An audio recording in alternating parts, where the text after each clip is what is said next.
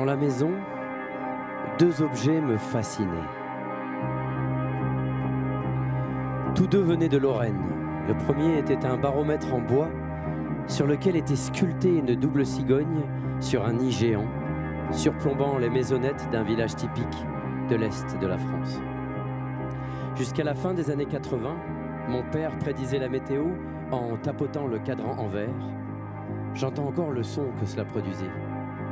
C'était un son de soir, le dernier avant de se souhaiter bonne nuit.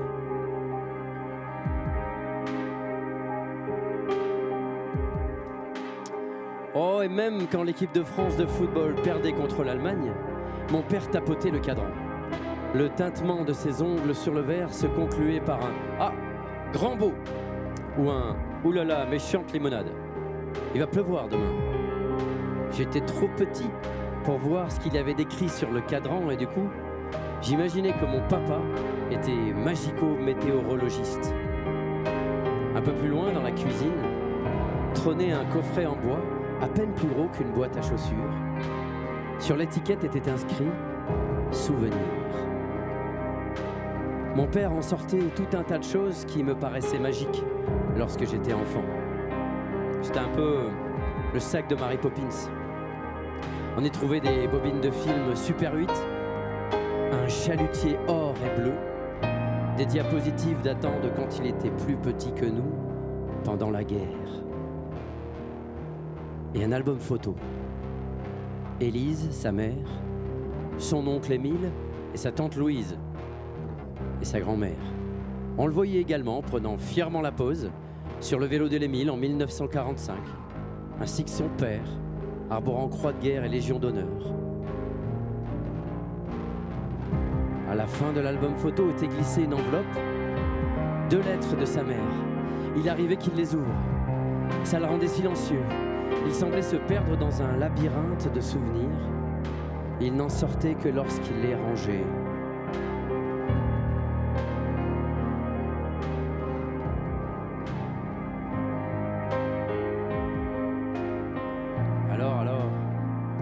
Soir, j'ai fini par lui demander de quoi il s'agissait. Et il en a lu une.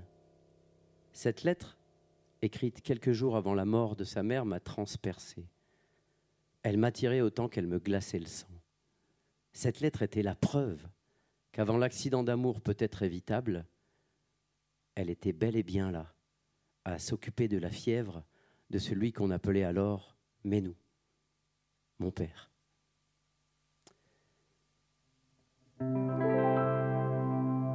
Il voyageait beaucoup et rapportait toujours de très bonnes histoires, qu'il racontait avec implication et malice. Même lorsqu'il fut prisonnier un mois en Arabie Saoudite, je voulais être comme lui. Il avait fait escale à Anchorage en Alaska, s'était engueulé avec des Japonais, nous avait ramené un Australien qui souriait tout le temps, même en mangeant, un Corse ultra tendre qui tombait plus souvent que Pierre Richard dans la chèvre, un Israélien avec un nom de col alpin, Isoar, ou encore une Anglaise coiffée comme une chips. Mais sa plus grande histoire commençait par sa traversée de la ligne de démarcation cachée dans une charrette à foin. Merci beaucoup.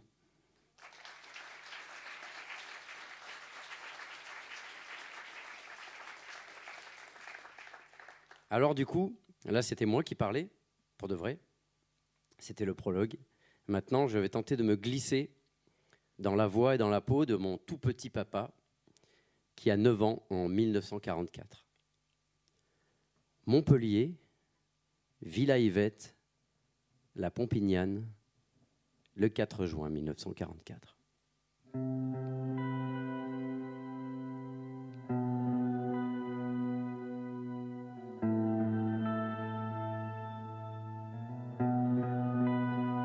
Tu es morte cette nuit. Le jour s'est levé quand même. Mireille ne l'a pas vue et je ne verrai jamais Mireille. Papa n'a pas pris le temps de pleurer. Il faut remplir deux valises et deux cercueils. Le linge que tu as plié, avec l'odeur de ta lessive, le parfum d'un fantôme. Le souvenir de tes pas dans un escalier, il craque cet escalier. Moi non. Moi j'imite papa. Il ferme les valises et les cercueils en fronçant les sourcils. Ses yeux se perdent au loin, mais il fait vite et bien. Mes yeux se perdent au loin et je ne vois rien d'autre que du rien. Pauvre petit Ménou, tu n'auras plus de maman. Ça, c'est la dernière chose que tu m'as dite quand tu étais allongé dans ton lit. Et moi, je pleurais sans m'arrêter.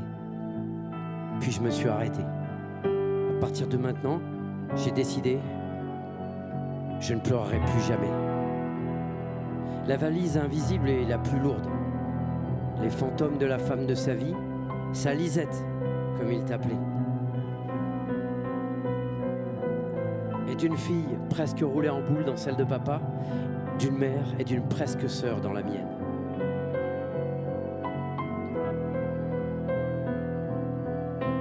Papa juste ma cravate d'apprenti adulte. Il s'applique exactement comme avant, sauf que ça dure plus longtemps. Ses yeux ont des faux contacts. Ses paupières clignent. Clignotent. Cligne, me dirais-tu. Les yeux ne clignotent pas, mais nous, ils clignent. Et après, tu sourirais. Il faut que tu comprennes que je ne peux pas m'occuper de toi pour l'instant, dit papa. Alors moi, j'aimerais bien savoir combien de temps ça dure, un pour l'instant. Mais je dis rien. C'est mon devoir de retourner combattre, tu le sais. Oh, je le sais beaucoup mieux que bien. Alors je hoche légèrement la tête. Tu vas devoir passer la ligne de démarcation qui sépare la zone libre et la zone occupée pour que ta grand-mère puisse te récupérer. C'est une nouvelle frontière que l'on ne peut pas franchir quand on est français. Jeanne, une cousine de maman, possède un terrain qui se situe des deux côtés de cette frontière interdite. Elle, va te faire traverser. Alors, il faudra te cacher dans une charrette à foin. Une fois passé, tu seras en zone occupée. Quoi qu'il arrive, tu ne devras pas parler ni bouger. Est-ce que tu as compris? Oui, oui. Ta grand-mère s'occupera bien de toi. C'est une femme d'une grande bonté. Ton oncle Émile est, est un garçon étonnant. Ta tante Louise est un peu... C'est ta tante Louise, quoi. Bon, tu verras. Alors, papa réajuste mon nœud de cravate. Et franchement, c'est le meilleur nœud de cravate de l'histoire des nœuds de cravate. J'aurais plus à respirer ni rien. Et bah, tu donneras ce- cette boîte à ta grand-mère, dit-il en glissant un petit coffre en bois dans ma valise. Elle, elle appartenait à ta mère, qui y tenait beaucoup.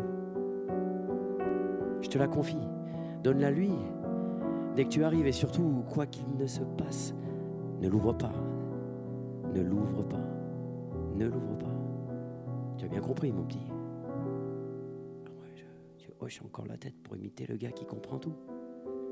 En vrai, mon cœur est en train de foutre le feu à mon cerveau. Mais nous insiste-t-il avec ce regard de papa dans les catastrophes. Oui, oui, dis-je encore, la gorge nouée par une angine de questions.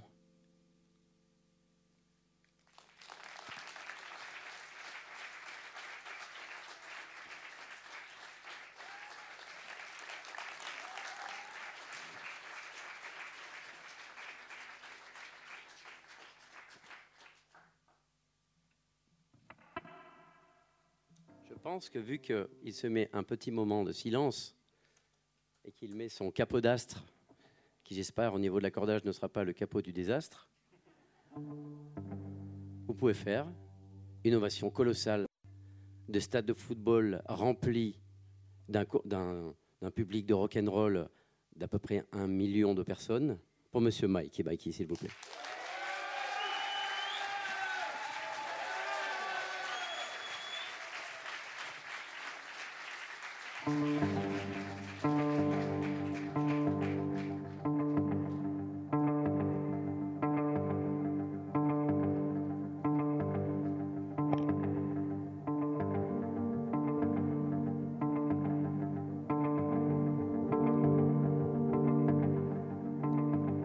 When they pulled across the border, I was cautioned to surrender. This I could not do.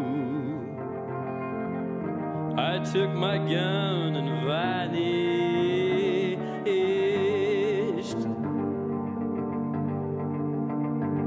I have changed my name so often. I have lost my wife and children, but I have many friends. And some of them are with me.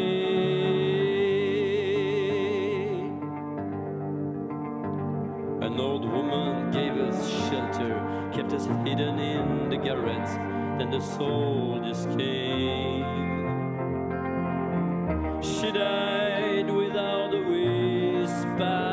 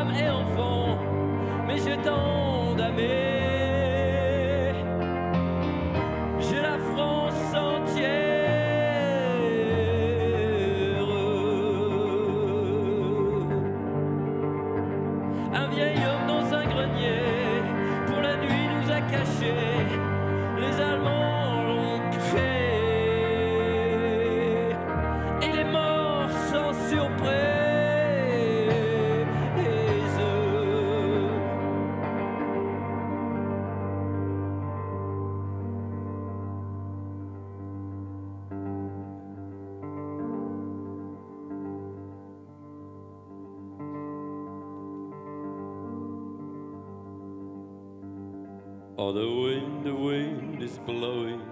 Through the graves, the wind is blowing. Freedom soon will come. And will come from the shadows. Yeah. Thank you very much.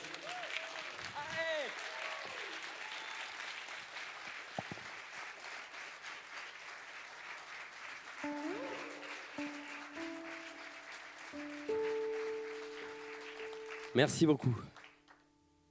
Alors ça fait très très bizarre, hein, parce que bon, on a fait une toute petite lecture avec Mike déjà, une première fois, mais aujourd'hui, pour la deuxième première fois, qui est une vraie première fois finalement, nous sommes accompagnés du grand, mais du très très grand, celui qui fait les musiques de, des films de Johannes Farr, qui vient avec Dionysos depuis des années nous faire des merveilles avec le piano, les cordes et tout ça.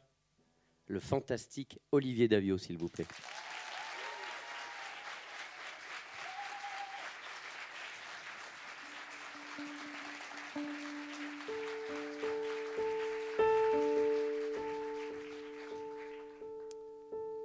Alors voilà, mon papa est engagé dans cette course vers la ligne de démarcation. Son papa à lui, que j'ai connu, le grand-père, euh, l'emmène, après avoir fermé ses fameuses valises et ses fameux cercueils, dans un train. Puis c'est le moment de se dire au revoir sur les quais de la gare, et puis de le laisser aux mains de cette euh, cousine résistante, passeuse, qui fait traverser ceux qui n'ont pas le Auschwitz. Alors j'ai un accent allemand tout à fait redoutable. On va dire un laisser-passer, je pense que ça passera mieux pour le coup. De l'autre côté, dans ce que j'ai raconté tout à l'heure, par la voix de mon grand-père du coup, c'est-à-dire en zone occupée. Donc il va se jeter quelque part dans la gueule du loup, mais c'est le seul endroit où on peut s'occuper de lui, car son papa doit retourner combattre. Alors je vais vous lire un passage de, de ce voyage en charrette à foin. Le soleil bombarde la charrette. La paille gratte comme un pull en laine sur la peau. Le temps dure longtemps, l'air manque. Putain d'envie d'éternuer. Je chiale tellement ça pique. penser les gros mots, c'est quand même moins marrant que de les dire. Je serre les dents. Ça, j'ai droit. La charrette ne redémarre toujours pas. Je bloque ma respiration. Mes joues se gonflent. Je ferme les yeux de toutes mes forces. Je vois défiler le film de ma vie sous mes paupières. Oh, ce n'est pas très long, mais il s'y passe beaucoup de choses.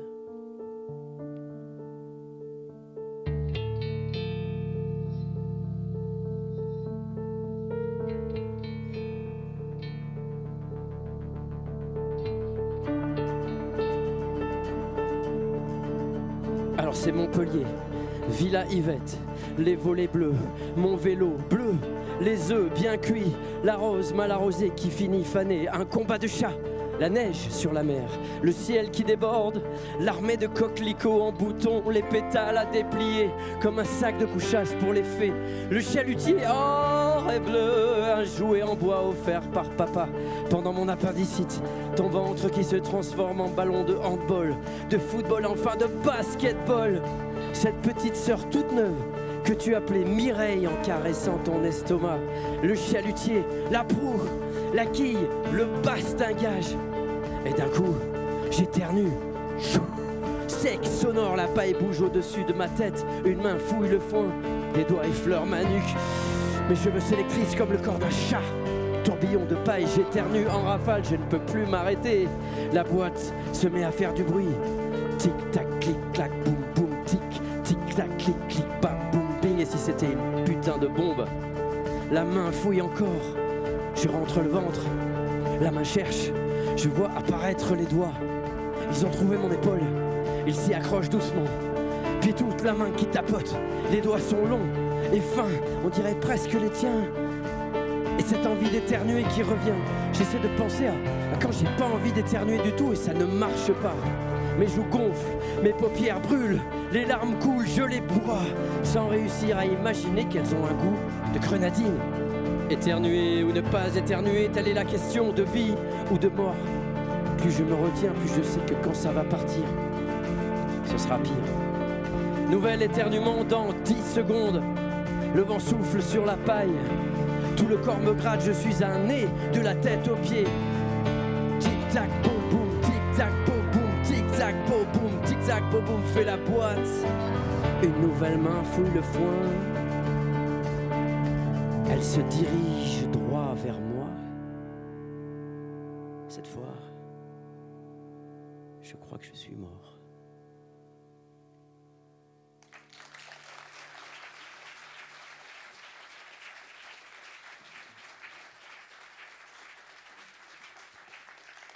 Merci beaucoup. Alors, c'est un, c'est un souvenir que mon père m'a raconté euh, dans des versions différentes. hein.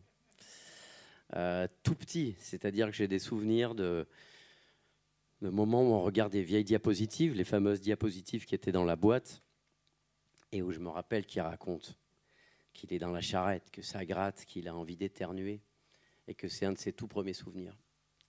Il se souvient à peine de sa maman, mais ce son premier souvenir clair, c'est ça. Après, est-ce que c'est un souvenir de souvenir parce qu'on lui a raconté et comment ça s'est déformé dans le temps? Je ne sais pas, mais en tout cas, je l'ai entendu beaucoup, beaucoup, beaucoup ce- ce- ce- cette histoire de charrette à foin et finalement, j'ai eu envie de la, raconter pour, rendre hommage à, son courage parce que voilà, il était tout petit. Il était vraiment tout petit. Et il a fini par arriver, du coup, dans cette ferme tenue par la grand-mère, la Fromule. Fromuleux, avec pareil un très bel accent alsacien que j'espère que vous noterez 10 sur 10 euh, sur les réseaux sociaux. Euh, et là, elle attendait donc sa grand-mère, cette femme de grande bonté, comme disait son papa. avec son chignon tout serré, qu'on a l'impression que ses yeux vont être bridés tellement il est serré. Espèce de sévérité d'institutrice comme ça. Toute petite bonne femme, toute, toute petite, toute maigre, et avec une intensité dans le regard qu'on dirait qu'on a allumé des briquets derrière. Et puis tout ça, je le dis, ça par contre parce que j'ai les photos. J'ai vu les photos vraiment, des vrais personnages. Ensuite, à côté, euh, il y a l'oncle Émile. Alors, euh, l'oncle Émile, euh, je, dis dans le livre qu'il est costaud comme un poteau télégraphique. Parce que c'est vraiment. il est charpenté, quoi. Il est costaud, et il est costaud de corps et d'âme.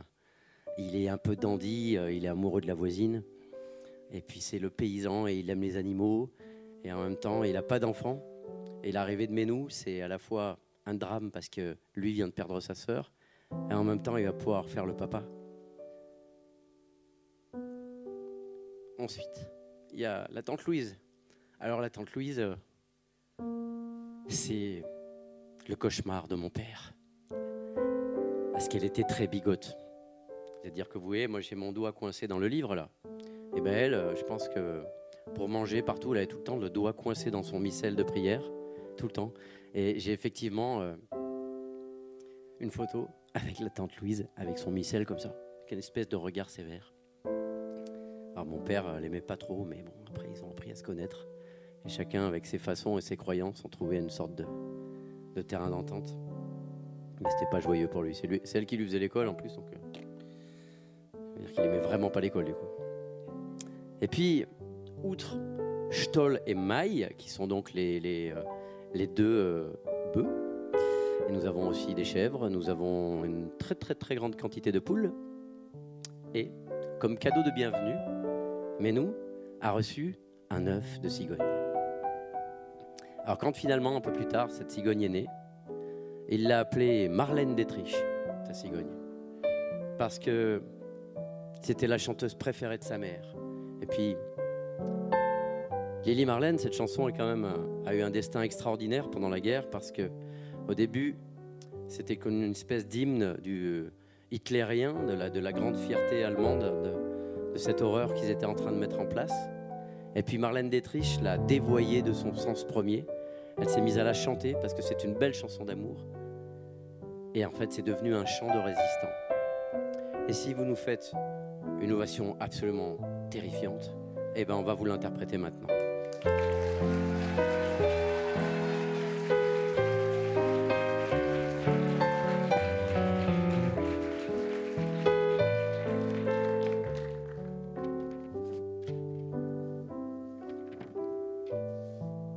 Bien pas ranger ma chambre, vous l'avez remarqué.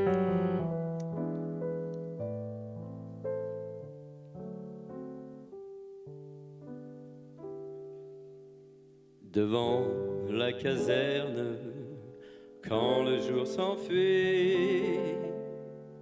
La vieille lanterne soudain s'allume et lui.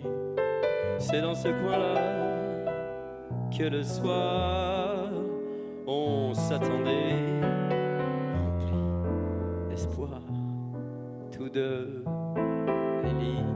Marley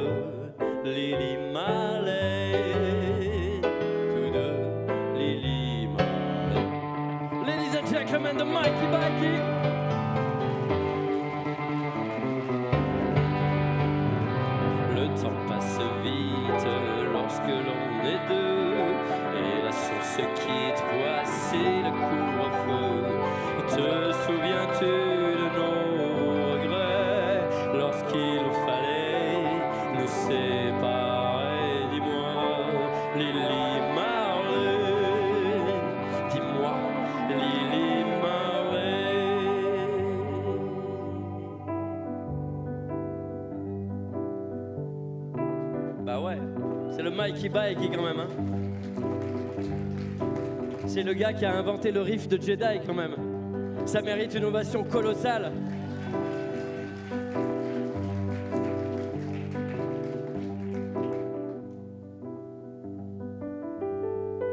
La vieille lanterne s'allume toujours devant la caserne lorsque finit le jour. Mais tout me paraît étranger. Beaucoup changé Dis-moi, Lily Marley. Dis-moi, Lily Marley. Et c'est à nouveau le Mikey Mikey.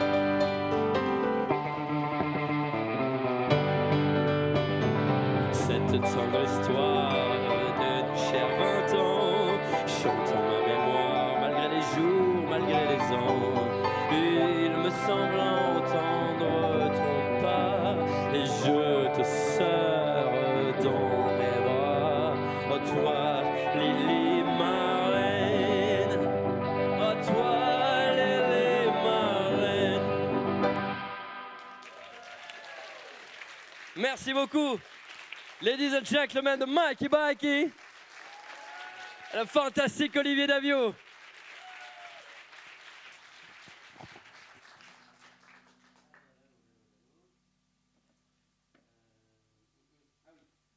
Donc là, c'est le moment. On va faire un, un espèce d'accélérando. Parce que sinon, si je vous raconte toute l'histoire, on en a jusqu'à 3 heures du matin. Ce qui pourrait être bien. J'aimerais bien hein, un truc, un principe comme ça de veiller où on raconte toute une histoire, tout un livre, toute une nuit. Mais là, c'est pas prévu. Et puis en plus, le livre, il est sorti hier. Donc si je vous raconte tout, que je spoil tout, déjà que je fais un énorme spoil. Là, maintenant, tout de suite, en étant là, je vous parle de mon père qui est en danger de mort et je suis là. Donc je suis un spoil vivant, déjà. Donc euh, ça finit pas hyper mal, le truc. Il y a, pas, il y a du suspense pour plein de choses. Mais sur la question du fait que l'auteur, le fils, est sinon, sinon d'un point de vue spermatique, tout simplement, ça aurait été compliqué d'imaginer une, autre issue, hein, quelque part. Euh, le fait est que donc on va, on va faire un petit accélérando jusqu'à Noël. Jusqu'à Noël, euh, son premier Noël sans sa maman. Et, euh, donc, quelques jours avant encore, il y a eu un bombardement ce trou d'obus dans le, dans le jardin où, quand il pleuvait, il allait jouer, il allait faire voguer son petit chalutier. Euh, des fois, au milieu de la nuit, la grand-mère, alors qu'il était en plein sommeil, venait le chercher, ou Émile venait le chercher pour aller vite au bunker, à la cave. Ça, pareil, c'est un truc qu'il m'a raconté tant de fois qu'il attendait le moment où la petite sirène, sirène d'alarme, hein, pas la sirène à Paris, euh, euh, se mette à hurler et ne pas à chanter, justement, pour qu'il ait le droit de retourner dans sa chambre. Donc là, nous sommes à la Fromule, le 25 décembre 1944.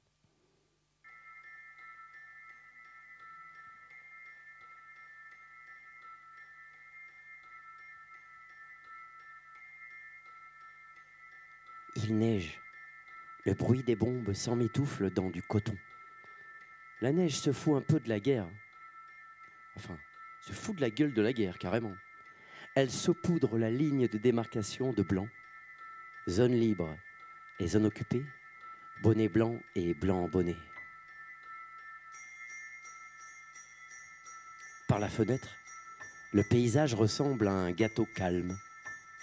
C'est fou ce que j'aime la neige. Le mot, le son du mot, et la façon dont les flocons dégringolent de la gouttière invisible du ciel. Oh, je me souviens de la première fois que j'en ai vu. À Montpellier. Tu m'avais emmené voir les flocons tomber dans la mer. Je t'ai demandé s'il était possible que des vagues de neige se forment. Ça t'a fait sourire longtemps. J'imaginais une mer de neige et un bateau qui voguerait dans la poudreuse sans émettre le moindre son. Je voulais habiter dans ce bateau avec toute la famille. Grand-mère m'a dit que le pays de Beach était surnommé la Petite Sibérie. En regardant par la fenêtre, je m'imagine être dans une ferme au beau milieu de la Russie. Et le Père Noël ne peut pas passer dans la cave, tu le sais, dit grand-mère avec ses œufs de poule peints à la main en guise de boule de sapin. Elle a coupé une branche de pin qu'elle a plantée dans une taupinière. Tout le monde décore avec les moyens du bord. C'est Noël quand même. Maman, maman, je crois plus à cette histoire de type en robe de chambre rouge qui parvient à livrer des cadeaux dans un milliard de cheminées la même nuit. Mais je vois que grand-mère se donne du mal pour sauver quelques grammes de magie, alors je fais comme si.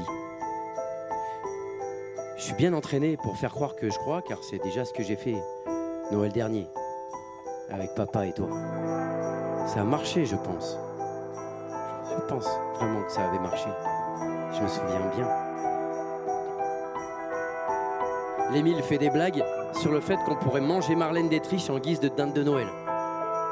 Par moments, on imite tellement bien la joie qu'on est peut-être véritablement joyeux.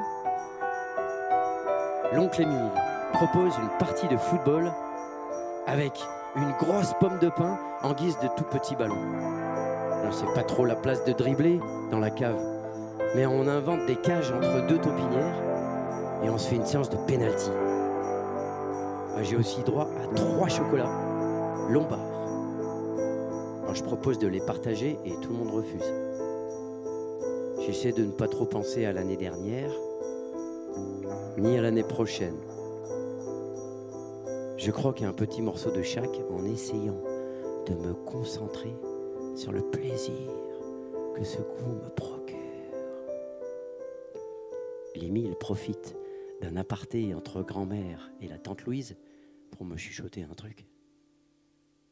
Demain, les Boches vont avoir une petite surprise de Noël. C'est quoi? Je chuchote à mon tour. Je chuchote à mon tour. Je chuchote en disant que je chuchote, il y a comme un bug. J'ai remis le drapeau français à la place du drapeau nazi à l'entrée du village. Il ouvre discrètement son sac. Un grand morceau de tissu rouge sur lequel je devine une croix gammée apparaît, puis il le referme en vitesse. Il a le même regard que mon copain voleur de bonbons à la Pompignane. Cette étincelle dans ses yeux restera le plus beau cadeau de cet étrange Noël. Merci beaucoup.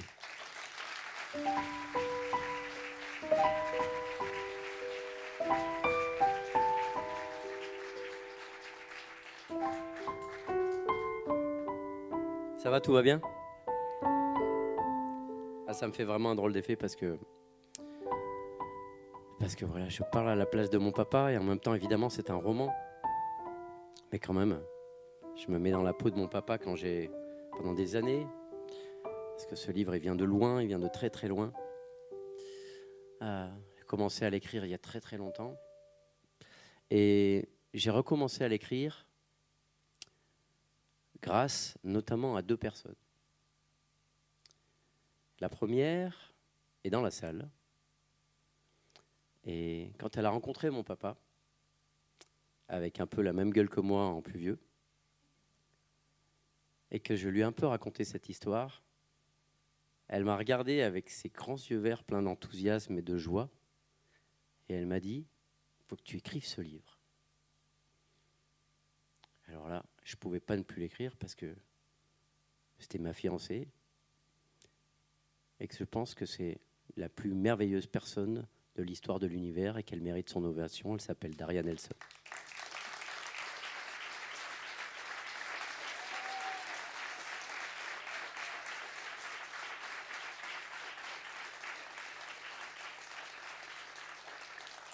Et puis, puis il y a une autre personne qui rend mes livres meilleurs depuis maintenant qui fait tout le temps nuit sur toi, c'est-à-dire qu'on a commencé à travailler en 2004, quand moi, j'ai perdu ma maman, et quand mon papa a perdu sa femme. Et elle me mène la vie dure des fois. Elle est dure. Elle est dure, mais elle est toujours juste. Et ça, ça me rappelle mon papa. Parce que le petit Ménou, là, comme ça. Après, quand il est devenu papa, quand je finissais pas mon assiette, il me ressortait l'histoire de la guerre. J'avais pas intérêt de déconner. Et lui aussi était parfois dur, mais jamais injuste. Et ça, ça donne des forces pour toute une vie, ce genre de choses-là. Et donc, cette fantastique éditrice, qui est maintenant secondée par la fantastique Anne Michel, eh ben, ces deux personnes fabuleuses, j'aimerais également qu'elles aient leur ovation parce que les livres sont meilleurs grâce à elles, pour de vrai. Merci beaucoup, Olivia de Dieuleveux et Anne Michel.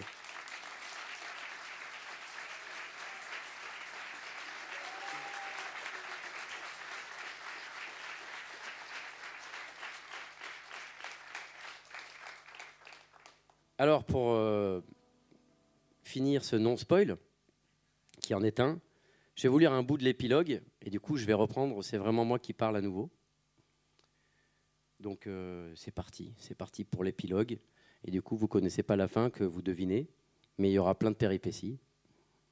Il y aura plein de choses, il y aura plein d'énigmes. Je vous ai pas, pas encore trop reparlé de la boîte. Et puis, il y a quelqu'un, il y a une histoire de grenier. Il y a, il y a plein de choses. Il y a une Sylvia, mais Sylvia, je vous la laisse pour le livre. Alors qu'elle est très très belle. Hein. Que d'ailleurs, je me suis légèrement inspiré, légèrement, très légèrement inspiré de l'effet que me fait la fée d'Ariane Nelson. Mais ça, vous le découvrirez dans le livre. Alors c'est parti pour l'épilogue. Nous allions visiter la famille en Lorraine assez régulièrement. La fromule avait été vendue. Des fleurs avaient poussé dans le trou d'obus. Nous visitions les bunkers de la ligne Maginot et nous nous adonnions à de longues balades en forêt, armées de bâtons. J'ai vu des cigognes installées dans leur nid cheminée. J'ai failli marcher sur un hérisson plusieurs fois et j'ai même rencontré l'oncle Émile. Il m'a offert des bonbons à la réglisse en parlant au ralenti sur la route, juste en face de la maison de Rosalie. Il avait fini par l'épouser. Père avait tenu sa promesse. Il était revenu passer les vacances d'été jusqu'à ce que grand-mère décède. Il dispersait les indices de son récit au fil des lieux et des rencontres. Fantômes et souvenirs se réveillaient. Un nid de cigogne par là, le chalutier par ici, ou Hans, l'Allemand au bonbon, qui était revenu des années plus tard boire une grenadine avec femme et enfants alors qu'il descendait prendre des vacances dans le sud de la France. Il avait demandé à l'oncle Émile si ce n'était pas lui qui avait remplacé le drapeau nazi par le drapeau français le 24 décembre 1944. Bah, c'était bien lui, avait avoué l'oncle, avant de lui offrir une grenadine.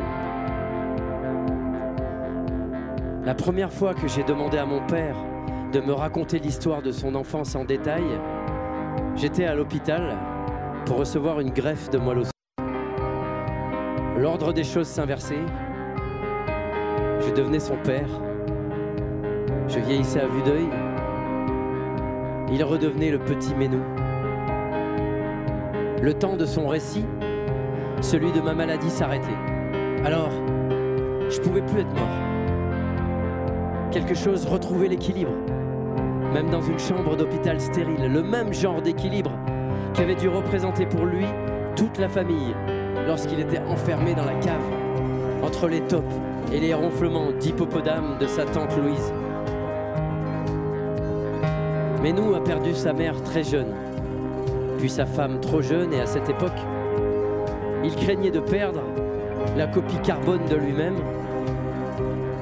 Son fils je le regardais me regarder de toute sa force douce pour dissimuler son inquiétude derrière son masque chirurgical. Et je me suis dit, tu es un guerrier de porcelaine, mon papa. Tu es insensible, qui n'a pas peur du combat, et je t'aime. Je me le suis dit, mais j'ai pas osé lui dire. Maintenant, grâce au livre, je peux lui dire, je peux l'entendre, je peux le lire quelques mois plus tard, j'étais sauvé par du sang allemand.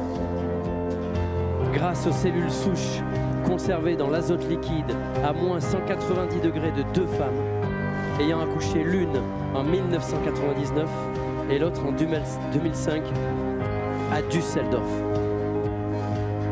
Génétiquement, j'ai tout pris de mon père. Je suis une version miniature du Ménou de ce livre. Les yeux verts, les nerfs à vif, tout. Et c'est ce qui m'a sauvé finalement. Car le fait d'avoir trouvé les deux cordons ombilicaux compatibles près du lieu de naissance de mon père signifie que ses enfants et moi sommes cousins d'une manière ou d'une autre. Une ramification franco-allemande en quelque sorte.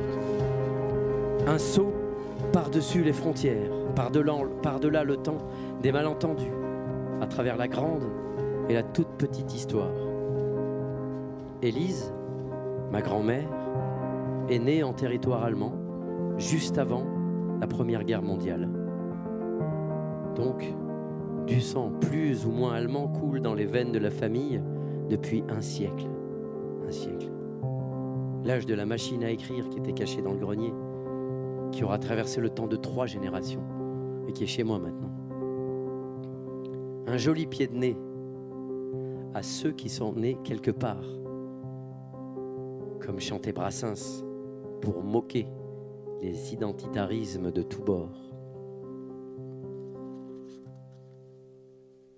Le 26 mai 2019, je rencontrais les mères qui m'avaient remis au monde. Par le truchement d'un code confidentiel écrit dans un livre, elles m'avaient retrouvé. Je traversais la moitié de l'Europe à vélo électrique pour les rejoindre. La réalité dépassait la science-fiction, filée au-delà des confins de mon imagination. La frontière entre le possible et l'impossible fondait. J'ai eu l'impression de réparer quelque chose au moment où j'ai croisé le regard des mères et celui de ma jumelle de sang. Le fantôme de Sylvia, ma mère disparue, qui souriait dans mon dos, comme à chaque fois que quelque chose de beau m'arrivait. C'est ce que j'imaginais. C'est ce qui me traversait le cœur. Oh, il battait la chamade au tempo élevé d'un morceau de swing des années 40. Je pensais à mon père et à ma grande petite sœur. Je pensais à ma mère. Je pensais à sa mère et à la fromule. Je pensais même à la tante Louise. J'y pensais si fort qu'ils vivaient tous en moi, les morts et les vivants, logés à la même enseigne. Montéléger, Drôme, le 15 juin 2021. Le baromètre, toujours le même baromètre, indique grand beau. Et je m'apprête à glisser secrètement ce livre dans la fameuse boîte qu'il ne fallait surtout pas ouvrir. Ombres et fantômes nous accompagnent pour le dîner. On y est habitué depuis la mort de ma mère. Je vais raconter à mon père l'histoire de son histoire. La poupée russe et rusée de la réalité et la magie du peut-être. Nous allons remonter le temps et probablement changer quelques éléments à l'affaire. Fouiller dans la boîte, y trouver un petit chalutier or et bleu, avec la proue, la quille et le bastingage, des photographies de fantômes en noir et blanc, des lettres, des histoires, des poèmes, des films Super 8, un disque de Marlène Détriche, la chanteuse, pas la cigogne, un double fond, et dans ce double fond, tout à coup, alors là, il faut que je vous explique. Parce que sinon, cette vanne va tomber à plat, mais totalement. C'est-à-dire que il doit nourrir sa, cigogne, Marlène, la belle Marlène, de pois chiches. Du coup, la cigogne n'ayant pas de dents ni de brosse à non-dents, a une haleine douteuse. Elle sent le pois chiche, mais le pois chiche pourri, tout entend les belles, il l'aime et tout, mais il essaye à un moment donné d'imaginer qu'il pourrait inventer un chewing-gum pour cigogne, mais elle a un peu peur qu'il se colle le bec quand même avec. Donc je reprends. Des poèmes, des films, un disque de Marlène Détriche, un double fond. Merci Mike. Il est bon, hein, il suit. Hein. C'était le mec à l'école, il suivait quoi. Vous pouvez le réapplaudir quand même.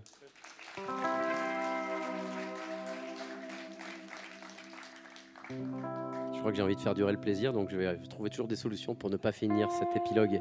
Parce que je suis bien avec vous là maintenant. J'ai commencé ce livre en 2014 et là, c'est quand même un grand moment de, de, de, joie, de joie douce.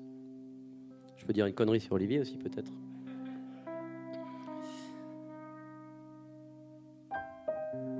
Donc je rembobine. Un disque de Marlène Détriche. La chanteuse, pas la cigogne. Un double fond et dans ce double fond, tout à coup, une odeur de pois chiche. Mais avant cela, nous allons regarder un bon vieux France-Allemagne à la télé. Merci beaucoup.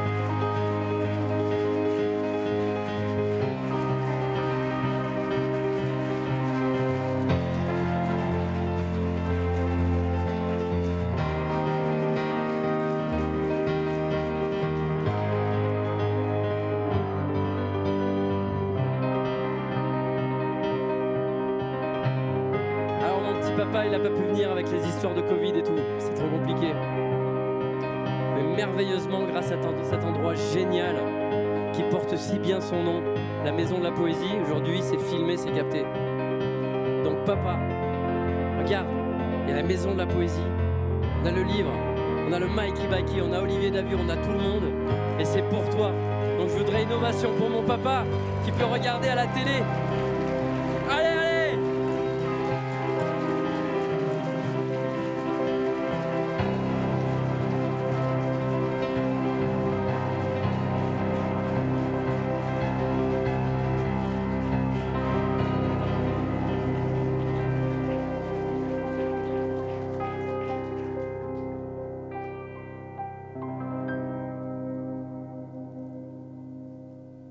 Merci beaucoup. Bon. Je vais jouer, on va vous jouer une petite chanson. Une petite chanson. Quand je suis parti euh, rejoindre, quand j'ai reçu cette lettre incroyable de cette. euh, en fait, voilà, donc j'avais mis le code euh, dans le journal d'un vampire en pyjama. Et en fait, je l'ai recopié et je ne l'ai pas changé comme des fois on oublie dans des livres. On met un vrai numéro de téléphone, après on oublie, les gens reçoivent des coups de fil. Ou alors on en met un faux et le fait est que c'en est un vrai et les gens reçoivent des coups de fil. Ben, c'est un peu ce qui m'est arrivé, mais de manière un petit peu plus euh, incroyable parce que c'était le nom de code euh, de la mère biologique euh, qui, a, qui du coup m'a sauvé la vie entre mes proches, les soignants, mais elle, elle a été des- très importante. Et les 150 personnes euh, qui ont permis, euh, qui ont donné leur sang et qui m'ont permis d'être transfusé. J'aimerais bien, voilà, aussi. hein, je pense que dans les temps qui qui sont pas faciles, là, une petite ovation pour les soignants, c'est pas en trop.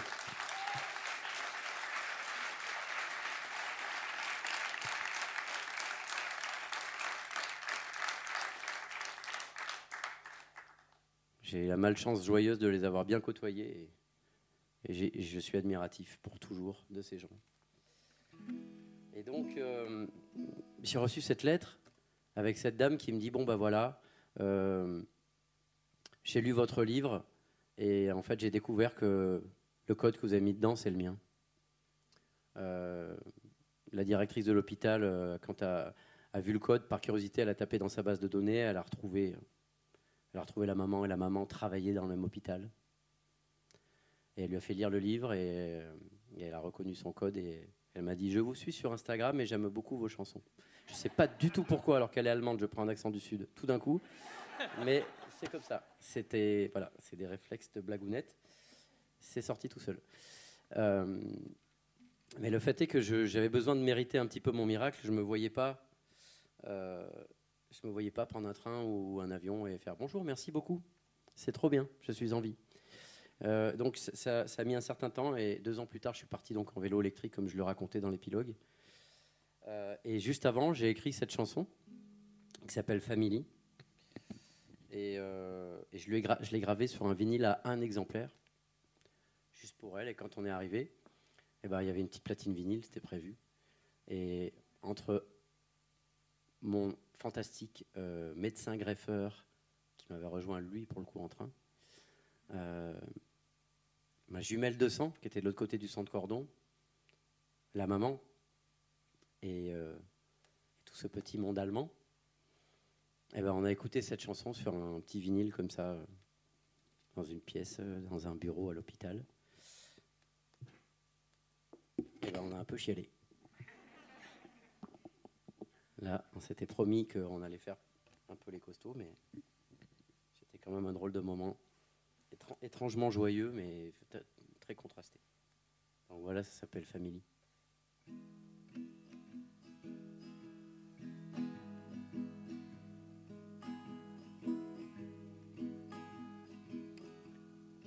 I am a cowboy with an electric horse.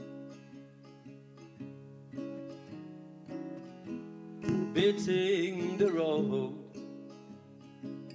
to go to Dusseldorf to meet family who saved me years ago. To meet a family about who I don't know anything, and it's everything. Oh, 200 miles away from home.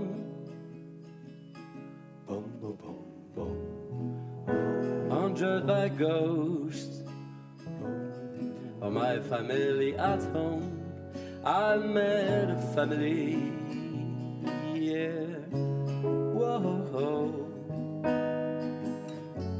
to stay for a while in this world close to my family. Oh, family,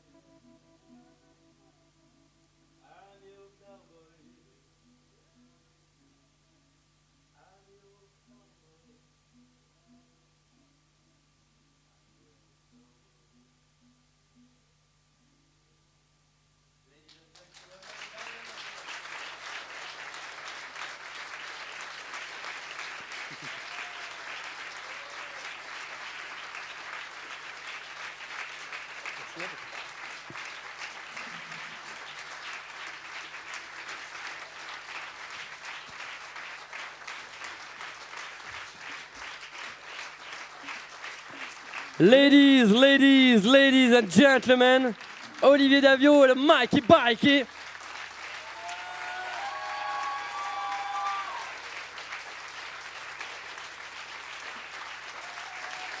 Merci beaucoup, la Maison de la Poésie. Merci beaucoup, Albin Michel. Merci à toutes les équipes qui se défoncent pour essayer de faire traverser la poésie comme ça, à fabriquer. Alors, qu'est-ce qu'on fait? Soit on vous fait le coup du rappel, c'est-à-dire qu'on fait semblant de se dire au revoir alors qu'on a tellement envie de revenir. Euh, soit, soit on enchaîne direct, c'est comme vous voulez. Soit vous voulez, vous voulez votre petit wow de machin, de truc, de, quand on avait les concerts debout et tout ça, et que, ça reviendra bientôt sûrement. Euh, soit on enchaîne, comme vous voulez. Réponds. Alors, euh, A, on s'en va. B, A. Pour les A? Pour les A, pas trop. Donc pour les A, on s'en va. Merci beaucoup, bonsoir.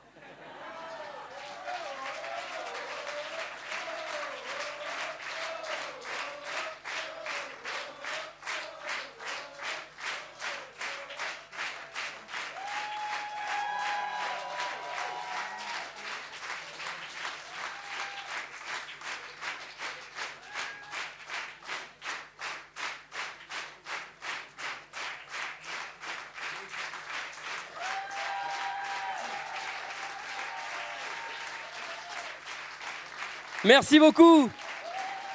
Quelle surprenante surprise. Et un grand merci, on a été extrêmement bien accueillis à la Maison de la Poésie. euh, Vraiment très très bien accueillis, techniquement. Tout ça, c'est vraiment c'est un petit cocon, c'est une joie à chaque fois. Et c'est un lieu extraordinaire, il faut le dire et le redire et, et- et les féliciter encore et encore. Merci beaucoup.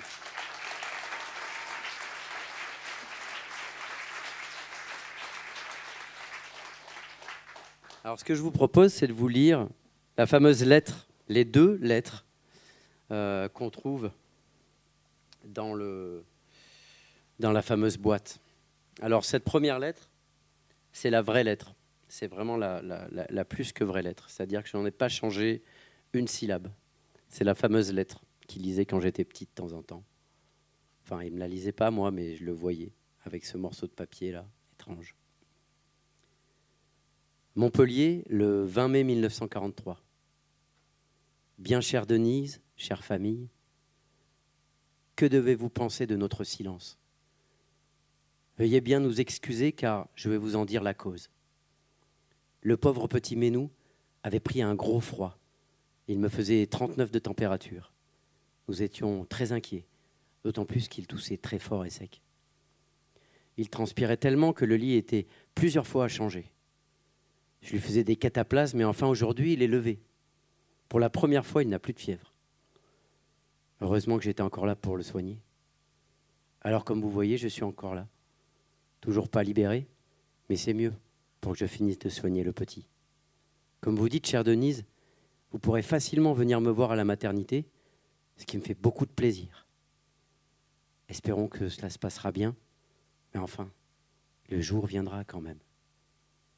Je vous quitte et je pense que la prochaine lettre sera faite à côté de ma petite Mireille. Si Dieu le veut. Élise. Dieu l'a pas voulu, ou il n'était pas là. Mais je veux bien qu'on l'applaudisse quand même.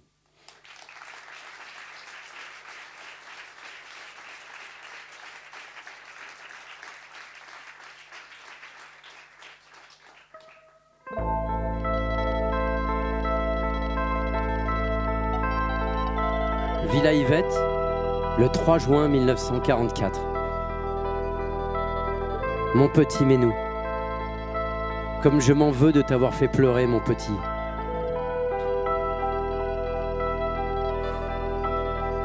Comme je m'en veux de te laisser à la vie sans maman. Comme je m'en veux de ne pouvoir rien faire d'autre que de m'en vouloir. Mais je pense à toi, si beau, avec tes yeux encore plus verts à cause des larmes. Alors j'ai presque le sourire qui revient. J'espère que tu n'auras jamais à lire cette lettre, ou alors dans très longtemps, après la guerre, quand Mireille et toi seraient suffisamment grands pour comprendre que votre maman a failli partir. Je voudrais revenir déjà. Moi qui me suis toujours fait un sang d'encre pour toi. Voilà que j'écris avec alors qu'il quitte mes veines. Je sens mes forces m'abandonner. Je sens que je glisse. J'ai terriblement peur pour Mireille. Même pour ton grand costaud de père, j'ai peur.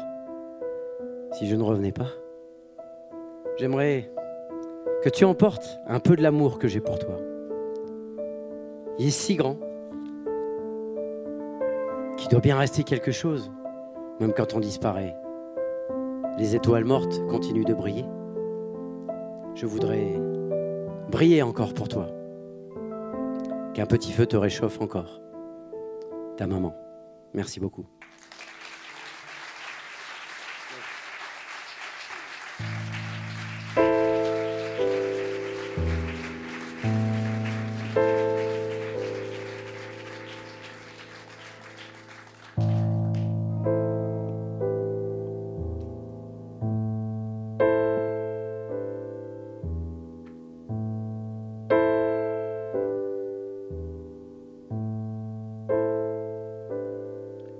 Les neiges tombent comme avant, éclaire-moi dans la nuit noire, éclaire-moi maintenant, je ne suis plus vraiment comme avant. C'est un cimetière d'étoiles cassées qui a poussé hier dans mes poches glacées. Bon anniversaire.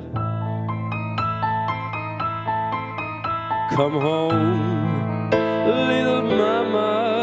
Come home. Little bird, don't you stay alone in the rain. Come home. Little mama, come home. Little bird, don't you stay all alone in the rain. Et les neiges tombent comme avant, éclaire-moi. J'en veux encore des bras, des comme les tiens, tiens-toi bien, je me tiens bien. J'en veux encore des étoiles filant entre les doigts dans le ventre et le cœur, plantez-moi, je me soulèverai. Allez petit, fais-nous voir ça, je ne sais plus comment ça marche, les éclairs, mais où j'en veux encore. J'en veux encore. Oh, j'en veux encore. Oh, j'en veux encore.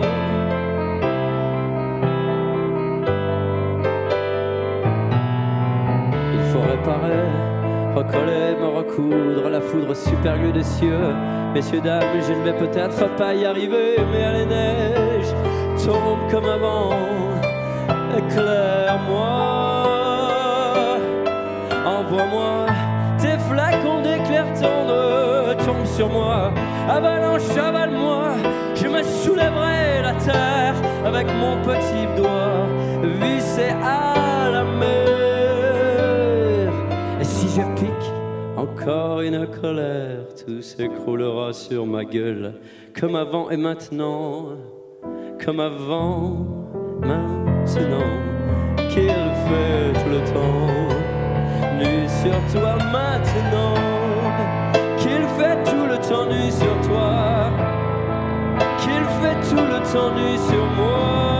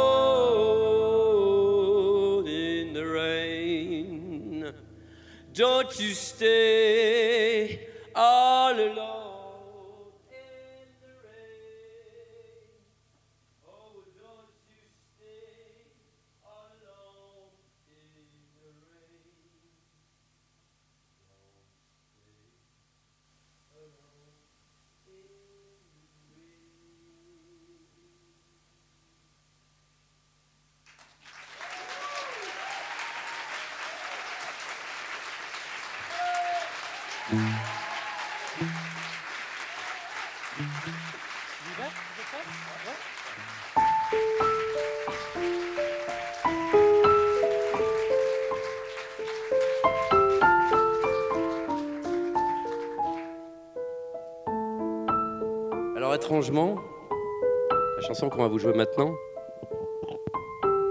a un lien avec cette histoire. Parce que la fameuse Madeleine de la mécanique du cœur, qui réparait les gens, en fait c'était la sœur, c'était une des sœurs d'Élise, qui enlevait le feu, qui avait euh, beaucoup de choses, et je m'en suis inspiré pour ce personnage. Le fait est que Madeleine ne s'est pas retrouvée dans le guerrier de porcelaine, parce que dans le moment que je raconte, mon père, mais nous, étaient donc confinés, on n'appelait pas encore ça comme ça, mais... Donc il ne l'a pas vu à cette époque-là, il l'a connu que beaucoup plus tard. Mais c'était déjà cette Madeleine qui s'est glissée dans la mécanique du cœur.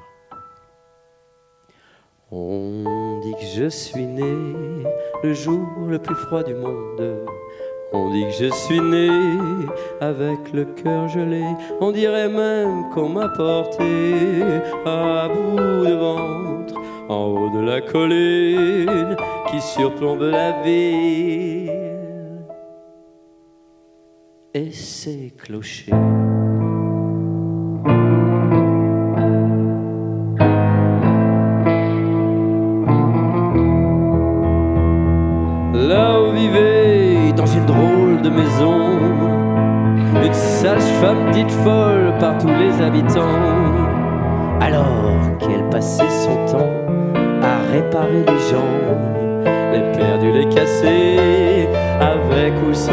Oh Madeleine qui aimait tant, oh Madeleine qui adorait, oh Madeleine qui aimait tant, réparer les gens.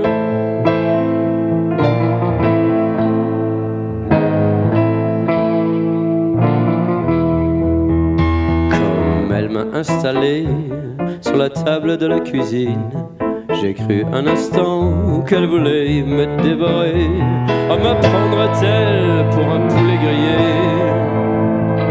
que l'on aurait oublié de tuer Elle me découpait la peau de la poitrine, ses grands ciseaux crantés plantés entre mes os. Elle a glissé une horloge dans mes débris glacés lieu et place de mon petit cœur gelé.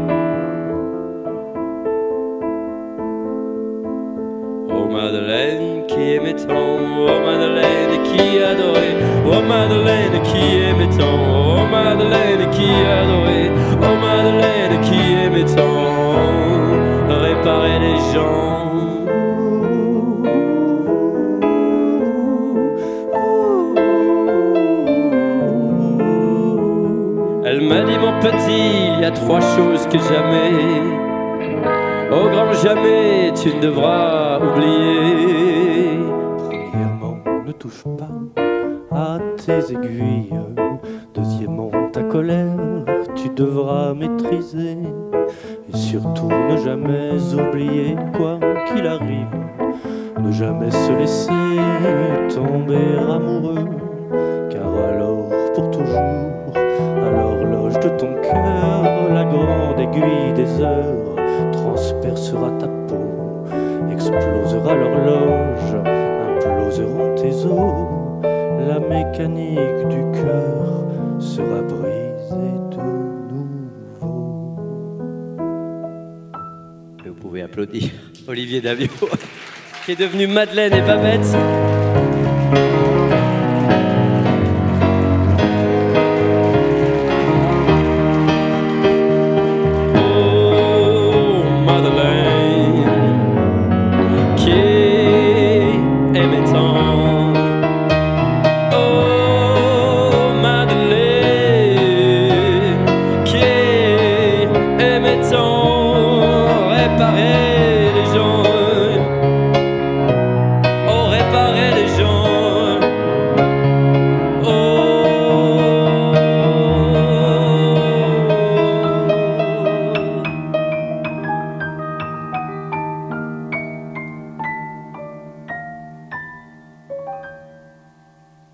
Beaucoup.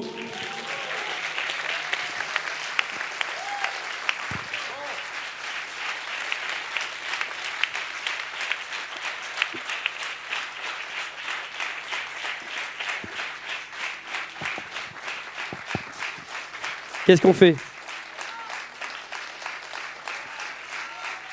Une dernière.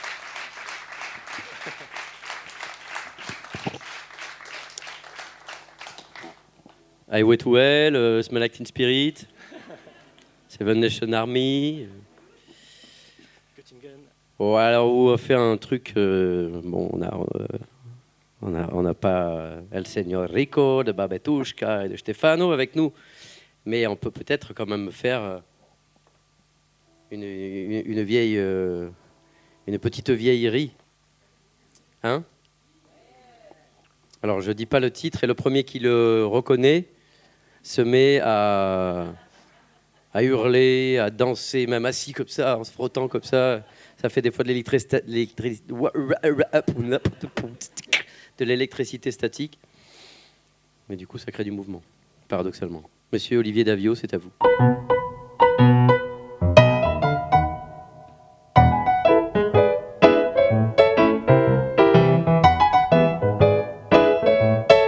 Monsieur Mike et Mikey, c'est à vous.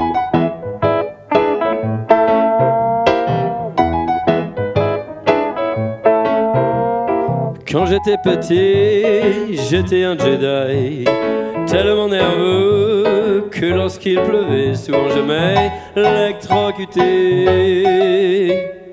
Et j'ai rencontré une fille en forme de fée, tellement nerveuse que lorsqu'elle griffait mon dos, ma peau se transformait en pyrogravure.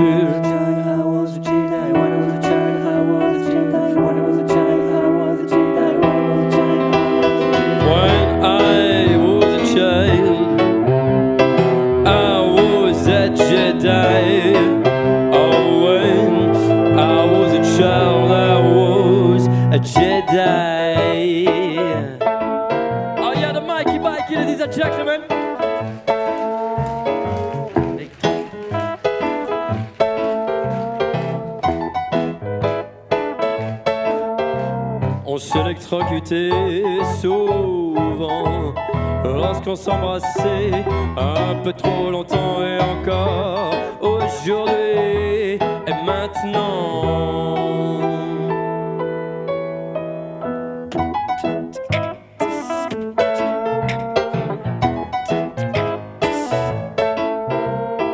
Quand j'étais petit, j'étais un Jedi, tellement nerveux que lorsqu'il pleuvait, souvent ma peau se transformait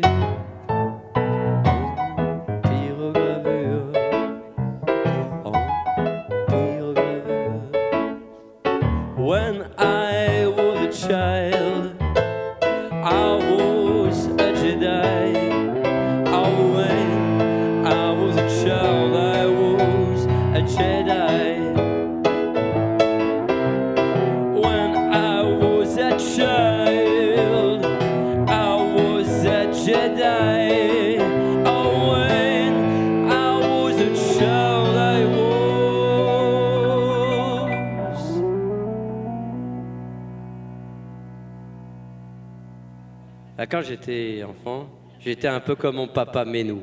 Merci beaucoup.